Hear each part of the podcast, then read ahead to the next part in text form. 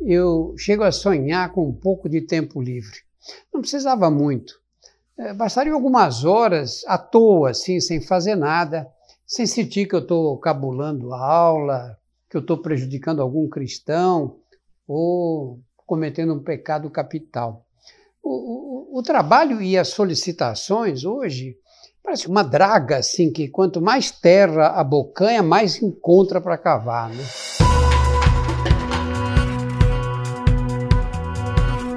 Olá, eu sou Drauzio Varela e aqui você vai ouvir outras histórias.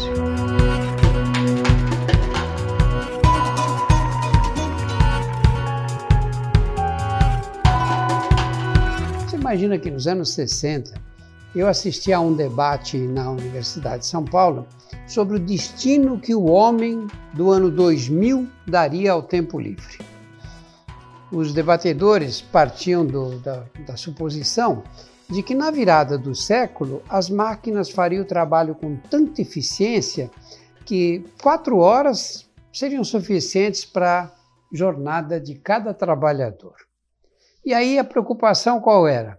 Como evitar que a ociosidade levasse ao alcoolismo, à depressão, à angústia, a especulações existenciais e ao suicídio. É possível imaginar uma previsão mais equivocada do que essa? Olha, anos atrás eu estava num hospital em Nova York e, e recebi um fax com a relatória de um doente que vinha da Califórnia. Eu achei aquilo o máximo, né? Falei, pô, o cara põe um papel ali na Califórnia, um relatório, e em tempo real chega do outro lado do país. Quando eu voltei para o Brasil, comprei um fax. Custava um caríssimo naquele tempo, né? E aí eu pedi os exames dos meus doentes e punha o fax no receituário e o laboratório mandava direto a resposta para mim. Ah, melhorou muito, né? Virou uma coisa fácil, né? O doente não precisava ir buscar o resultado. Quando ele chegava, eu já tinha visto os exames.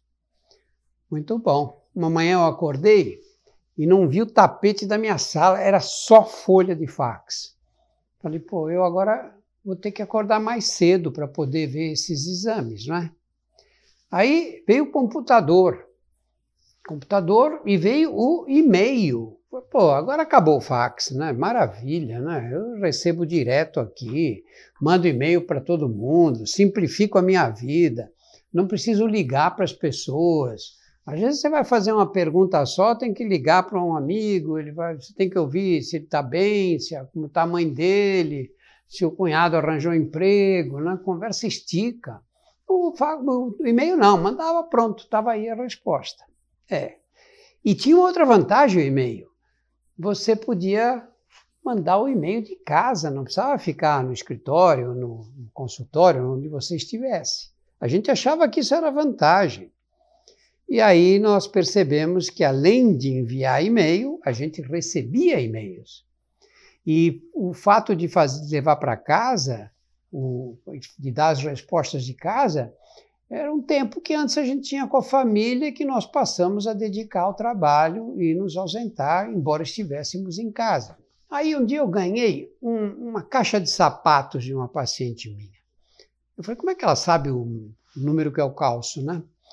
Na verdade, era um telefone celular, parecia um sapato 45, assim, enorme.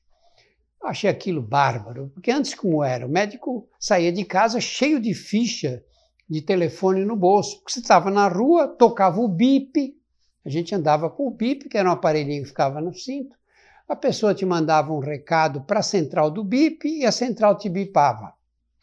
Aí você tinha que achar um orelhão, se estivesse na rua, colocar uma moeda, ligar para a central do BIP, eles te davam o telefone, então você tinha que pendurar o telefone assim no pescoço, entre o pescoço e o ombro, segurar ali, anotar o telefone de quem tinha te mandado o recado, desligar, por outra moeda, ligar de novo. Agora com o celular, não.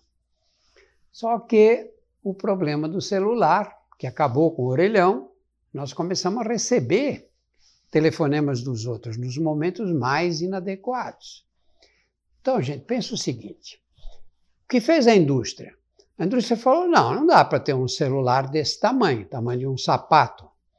E foi, a indústria foi mini, miniaturizando o celular, reduzindo o tamanho, reduzindo, reduzindo, que era para ele caber no bolso e a gente carregar o tempo inteiro. Muito bom. O celular passou a fazer parte da nossa rotina.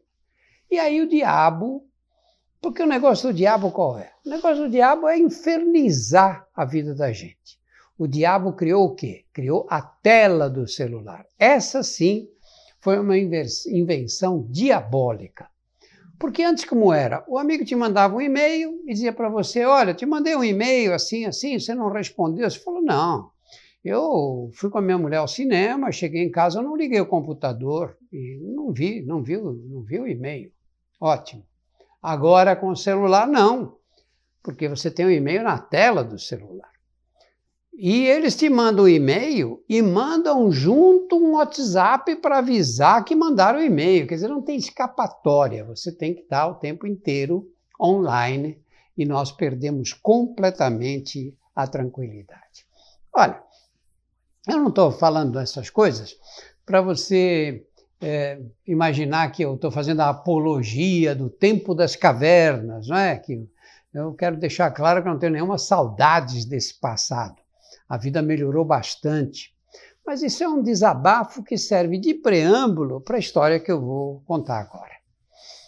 Quando eu entrei na faculdade, eu ouvi falar de um cirurgião que tinha acabado de, de completar a residência. Ele era uns, talvez uns sete, oito anos mais velho do que eu.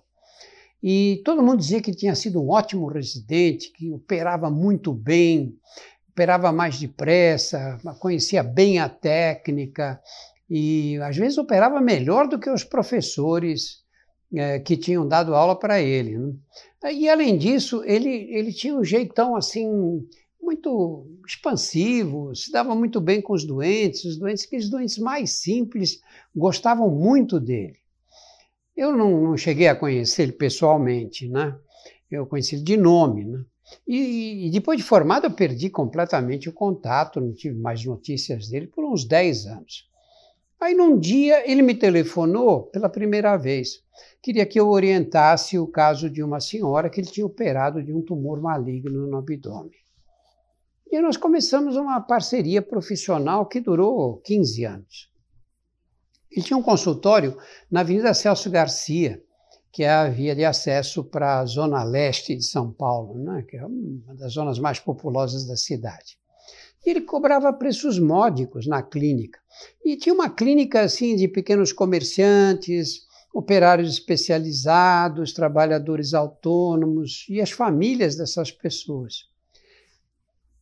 Começava a operar às 5 horas da manhã para conseguir dar conta das consultas que e tinha que fazer no consultório a partir da hora do almoço. Quando a gente discutia algum caso, eu, eu esperava para telefonar para ele quando eu terminava minhas consultas. E naquela época eu atendia até 9 horas da noite, às vezes mais. Eu ligava para ele, não tinha risco dele ter ido para casa. Trabalhava o dia inteiro. Numa época em que os cirurgiões com, que tinham clínicas nos bairros de classe média alta e se queixavam da falta de doentes particulares, ele era difícil o dia que ele, da semana que ele não tinha duas, três cirurgias marcadas. Os doentes dele eh, falavam maravilhas dele, sabe? Admiravam mesmo, né? E contavam casos de, de, de, da atuação dele em situações pessoais ou de familiares, ele sempre tratava as pessoas com abnegação, com competência, com, com boa vontade. E, e eu, eu me impressionava muito como ele sabia todos os detalhes, falava do, você discutia um caso com ele, ele sabia tudo do doente, tudo que tinha acontecido, eu sabia até como era a personalidade daquele doente diante da doença que, que ele apresentava e tudo, né? como ele enfrentava a doença que apresentava. Num fim de tarde que a gente conversou, era perto do Natal, estava um calor doido. Ele disse: trabalhando com esse calor, falei, você achou que eu estaria onde? Ele disse, tomando um chopp bem gelado. Aí eu disse para ele o seguinte, falei, olha, se a gente tivesse juízo, nós estávamos uh, nós tínhamos nos encontrado para tomar um chopp. Porque a gente ia se encontrar, porque se eu cruzar com você na rua, não sei quem você é, nunca, nunca nos vimos. E, e aí a gente combinou, ah, depois de passar essas festas aí, Natal, Ano Novo, vamos nos encontrar. E a partir daí, é, o assunto voltou várias vezes em nossos telefonemas e tudo, mas não, nunca deu certo. Às vezes era culpa minha que eu não podia, às vezes era culpa dele. Aí um dia no café da manhã, eu abro o jornal e vejo um anúncio fúnebre com o nome dele.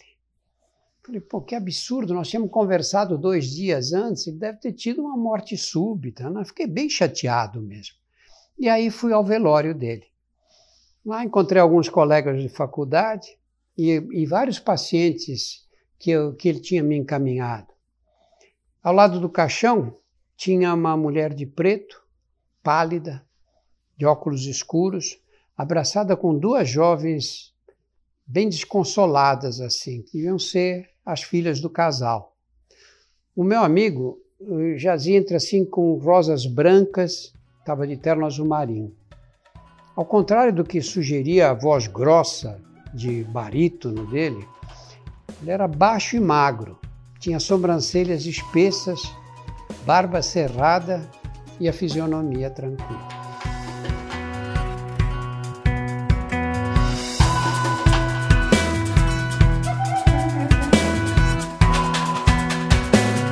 Semanalmente estarei aqui para contar outras histórias. A trilha sonora foi feita pela Insonores e a produção é da UZMK Conteúdo.